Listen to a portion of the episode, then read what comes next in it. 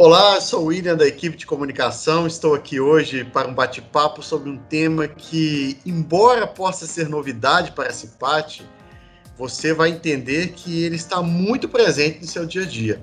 Vamos falar sobre segurança e o programa de integridade.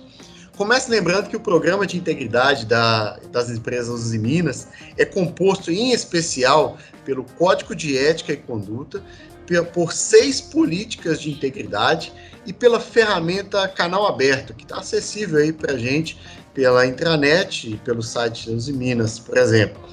E para explicar essa conexão entre os assuntos, nossa conversa hoje é com o gerente geral de integridade, o Leonardo Friseiro, e o Alonso Pedrotti, nosso gerente geral de segurança do trabalho. Bem-vindos, Alonso e Léo. Obrigado, William. Hoje eu estou aqui realmente como um entusiasta da Semana Interna de Prevenção de Acidentes, refletindo sobre o nosso tema da CIPAT. O que eu posso fazer diferente? É isso aí, Alonso. Obrigado, William, também. E a você que está nos ouvindo. Isso aí. Então vamos começar falando dessa sinergia.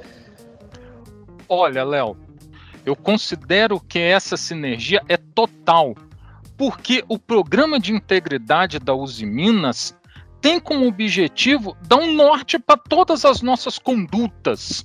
Ou seja, simplesmente a gente tem um segmento de atuação, inclusive de desempenho de segurança das nossas atividades. Isso é muito importante, essa sinergia, é muito importante essa conexão. Sem dúvida, sem dúvida, Alonso. Olha só, eu gosto é, muito de falar, né, é, que nós temos hoje um, um código, né, um, uma, um procedimento código que a gente chama dentro da nossa é, empresa, né, onde ali a, nos orienta sobre a, como nós devemos é, conduzir as nossas ações. Né? Então, o nosso código de ética e conduta é isso, né? um, é um documento onde, onde fala principalmente né, é, das pessoas, voltada à gestão da qualidade e gestão das pessoas na indústria do aço. Né? Então, é, e, e nos clientes, na geração de resultados. Então, assim, os princípios né, que nós temos e regras que a gente tem dentro desse, desse código é, seguem, estão pautados em valores corporativos. Então, a segurança, o cliente, as pessoas, qualidade e resultado, né, Alonso? Então, repare que a, a, segurança e pessoas são dois valores da companhia e lá eles estão destacados também, né? Então, como uh, eu, eu falei inicialmente, como esse, esse código é, é por onde a gente, é como se fosse na nossa casa, né? Onde a gente tem os nossos procedimentos, a gente gosta que as coisas sejam conduzidas daquela maneira, assim na nossa casa, os em Minas, nós temos o código que nos orienta nesse sentido. E aí a gente tem, a gente reforça aqui no item 1, né? A gente acredita que está lá no nosso código de ética e conduta, que a gente acredita que o acidente é, zero é possível e é uma meta prioritária em busca é, e que buscamos diariamente, né? Nas nossas, nas nossas atitudes. É, no, no, ponto 2 também fala, ó, desenvolvemos ações e iniciativas que visam é, reforçar a cultura da segurança entre os empregados próprios e terceiros. E ainda temos mais, William. É, no ponto 3, investimos de forma significativa em treinamentos e cursos para que nossas equipes estejam cada vez mais capacitadas a desenvolver suas atividades de forma adequada e segura. Então tem tudo a ver. Perfeito, verdade, tudo a ver. E, e Léo, além desses pontos, né, dos, dos, valores, né, o tema saúde e segurança é também destacado em algum outro momento do código? Temos, temos sim.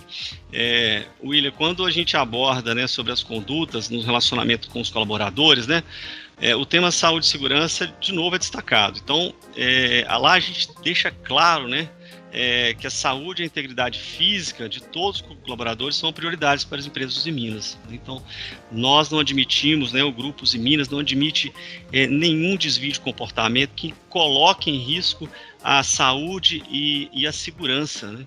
Então, além disso, né, o nosso código apresenta deveres para as empresas e colaboradores. Né? Então, é dever das empresas de Minas fornecer todas as informações, orientações e equipamentos relativos à segurança, à saúde e segurança, e além de promover treinamentos, como eu comentei, palestras para que todos entendam e cumpram as políticas e procedimentos saúde e segurança, né?